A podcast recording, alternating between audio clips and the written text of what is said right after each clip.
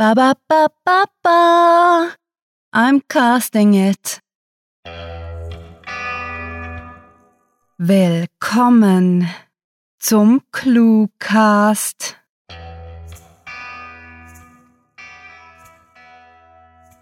Ähm, hallo, werte Person am anderen Ende des Kopfhörerkabels. Du bist hier, um eine neue Kurzgeschichten-Episode zu hören, nicht wahr? Also, die neue Cluecast-Folge? Ja? Okay, das freut mich. Doch, doch, das, das freut mich wirklich. Du musst entschuldigen, ich stehe heute etwas neben mir, aber mehr dazu später, denn jetzt geht es gleich los.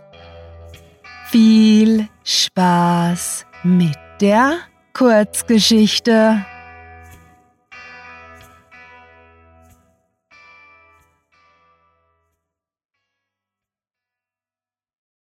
Die Schatzsucher.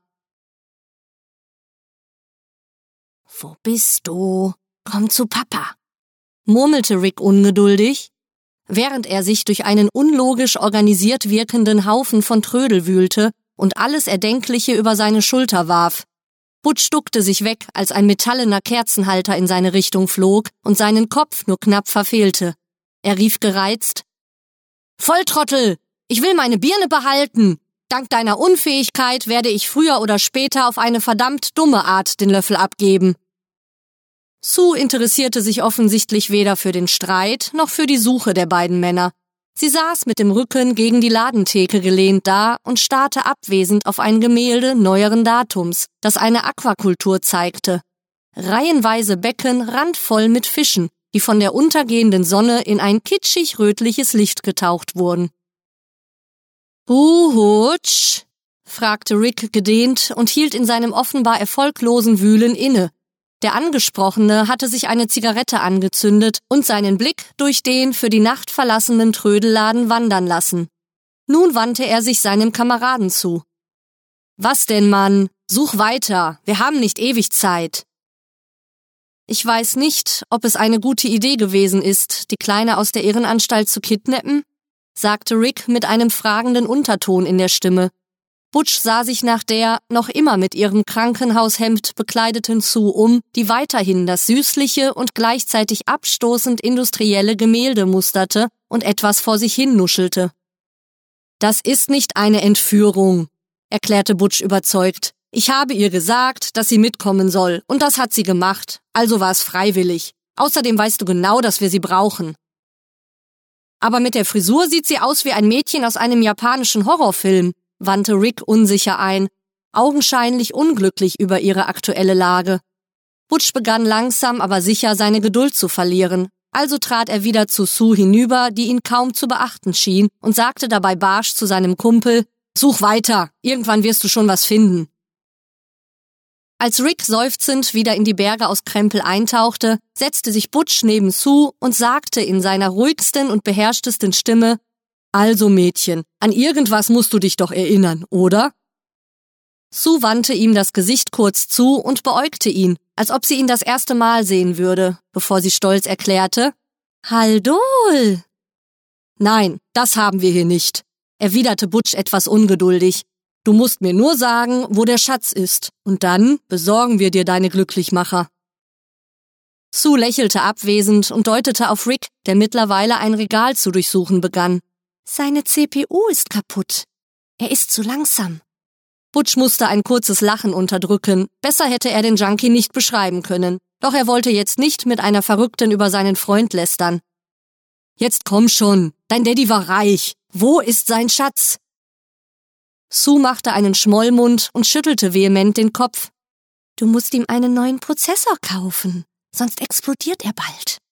Rick ist kein kaputter Computer. Er ist nur ein Trottel begann Butch genervt, unterbrach sich aber, als er seine wohl beste Idee seit langem hatte. Er fuhr im freundlichsten Tonfall seines Repertoires fort. Das würde ich ja gern, aber ich kann Rick erst reparieren, wenn ich den Schatz finde, den dein Daddy vor seinem Tod hier in seinem Laden versteckt haben muss. Kannst du mir dabei helfen? Schatz? fragte Sue verwirrt, bevor sie den Kopf schüttelte. Dann deutete sie auf einige hölzerne Boxen, in deren Deckel verschiedene Tiere eingraviert waren. Schmetterling. Na also, geht doch, sagte Butch zufrieden und erhob sich rasch, bevor er seinem Kumpel zurief, Hey Ricky, kannst aufhören zu suchen. Wir haben den Schatz. Gespannt beugten sich die beiden Männer über die Schmetterlingsbox, deren dunkelbraun lackiertes Holz im Schein ihrer Taschenlampen edel glänzte. Langsam und ehrfürchtig öffnete Butch das Kästchen, doch Rick konnte nicht so lange warten und rief aufgeregt Und? Was ist's? Es sind verfluchte Glasperlen, rief Butch aus und warf die Box wütend zu Boden. Die dumme Kuh verscheißert uns! Rick setzte zu einer Antwort an, zuckte jedoch zusammen, als er den markerschütternden Schmerzensschrei seines Kumpels hören konnte. Sue musste irgendwann zu ihnen gekrochen sein und hatte Butch nun eine Glasscherbe vom zerschlagenen Schaufenster tief in sein Bein gerammt. Auf Ricks Entsetzen und ungläubigen Blick flüsterte sie, Du hast den Schatz kaputt gemacht. Butch, der noch immer die ziemlich große Scherbe unter seinem Knie stecken hatte, setzte sich stöhnend hin und sagte mit gepresster Stimme, Ruf einen Krankenwagen, Mann! Nein, sie ist das Mädchen im Brunnen aus dem Horrorfilm, wisperte Rick mit einem panischen Blick und sah sich in dem Trödelladen nach einer Waffe um, mit der er gegen eine Untote kämpfen könnte. Schließlich griff er nach einer Grußkarte aus den 50er Jahren, das einzige handliche Objekt in seiner Nähe, und warf sie in Sus Richtung, die sich schreiend wegduckte. Spinnen denn hier alle? rief Butch. Ich verblute hier. Das Mädchen ist außer Kontrolle und du hast einen scheiß Horrortrip? Okay, nochmal von vorn, begann der Sheriff mit gerunzelter Stirn und starrte Butch skeptisch an, der an den Tisch gekettet ihm gegenüber saß und einen Verband an seinem Bein trug. Also, Sie haben eine junge Frau aus der Anstalt entführt, weil sie glaubten, dass sie weiß, wo das Geld ihres verstorbenen Vaters versteckt ist. Dann sind sie in seinen verlassenen Trödelladen eingebrochen, zusammen mit einem Freund, der zu der Zeit unter Drogeneinfluss stand. Sie haben das Geschäft verwüstet und die Frau hat sie angegriffen und verletzt, weil sie Glasperlen auf den Boden geworfen haben. Na endlich, jetzt haben sie's begriffen, erklärte Butch genervt. Werden Sie die Verrückte einsperren? Die ist verdammt gefährlich. Der Sheriff kratzte sich ratlos am Kopf. Keine Ahnung. Er überlegte kurz angestrengt, bevor er fragte, Wissen Sie zufälligerweise, ob heute Vollmond ist? Das war Die Schatzsucher, geschrieben von Sarah. Für euch gelesen hat Annika Gamerath.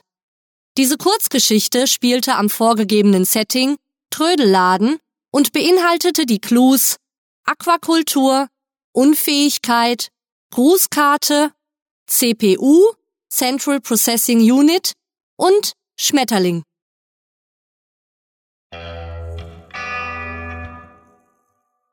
Hey, da bist du ja wieder. Oh, wie schön, dich hier im Outro zu treffen. Ich habe natürlich schon auf dich gewartet und alles vorbereitet. Aber bevor wir mit den Infos anfangen, will ich dich noch rasch warnen. Irgendwie habe ich so viele unterschiedliche Geschichten geschrieben, dass mein limbisches System verrückt spielt und meine Emotionen andauernd äh, wechseln. Na gut, dann erzähle ich dir jetzt etwas über Clue-Writing. Ich habe ja nichts Besseres vor. Also, das ist so ein Internet-Literaturprojekt und wir bringen jede Woche zwei neue Kurzgeschichten raus. In diversen Genres und äh, wir vertexten dabei jeweils fünf Clues, also Stichworte. Das Ganze muss dann zudem an einem vorgegebenen Setting spielen. Irgendwann wurde es uns dann wohl langweilig. Kann ich gut verstehen. Deswegen gibt es seit über einem Jahr nun einen Cluecast, wo wir dasselbe aber in, in Audio, in, in, in Audioform machen.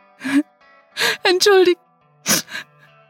Wir ClueWriter kümmern uns sogar um andere. K könnt ihr euch das vorstellen? Weil wir herzensgute Menschen sind. Ich sage euch, herzensgute Menschen, die trotzdem einfach so. Nein, nein, lassen wir das. Wir stellen Literaturschaffende in Interviews vor, geben Gastautoren eine Chance, mit einer eigenen Kurzgeschichte aufzutreten und, und veranstalten ständig wieder Wettbewerbe und andere Mitmachaktionen. Für all das brauchen wir natürlich Hilfe, nur damit euch das klar ist. Ohne die absolut grandiotastische Unterstützung der Sprecherplattform hörtalk.de hätten wir nämlich keine Sprecher. Und wenn Bettina Hahnloser nicht wäre, nicht einmal ein Ver Mikrofon, um unseren Literaturscheißdreck als Gott Podcast zu veröffentlichen. Habt ihr das jetzt endlich kapiert, ihr Also ja, ähm, also nun, die, die Sprecher, die sind nämlich, ähm, ja, die, die sind ganz toll, richtig toll, wenn ihr mich fragt. Aber mich fragt eh niemand.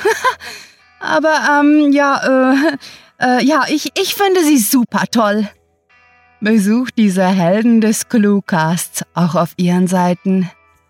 Und vergesst nicht, dem Echo ihrer Stimmen zu folgen. Hallo, liebe Hörer, mein Name ist Annika Gammerath. Ich hoffe, die Geschichte hat euch gefallen.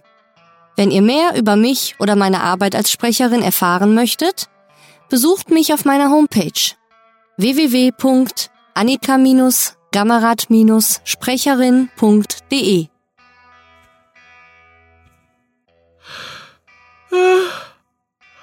Äh, wo, wo waren wir? Oh, sorry, ich habe nur schnell meine Augen etwas au ausgeruht. Wenn. Wenn ihr euch auch vom Alltagsstress erholen wollt, dann seht unbedingt bei uns auf den sozialen Medien vorbei.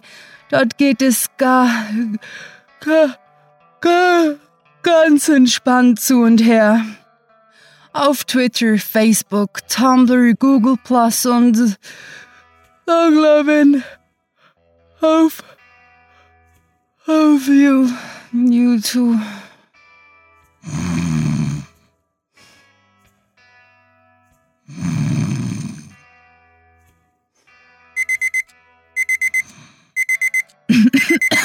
ähm, auf YouTube haben wir für euch meditative Animationen, damit ihr beim Hören nicht, nicht einschla einschlaft.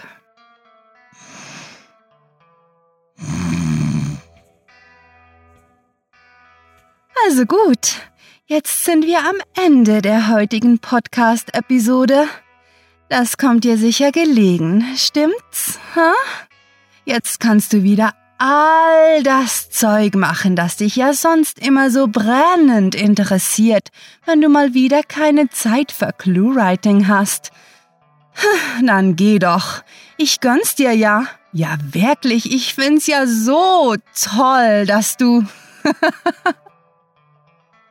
mit fantastiliardischem Dank fürs Zuhören und verrückten Wünschen eure Cluecaster.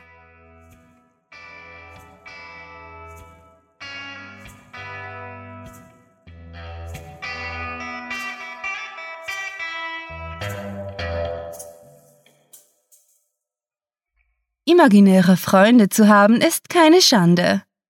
Für sie zu töten hingegen. Hm,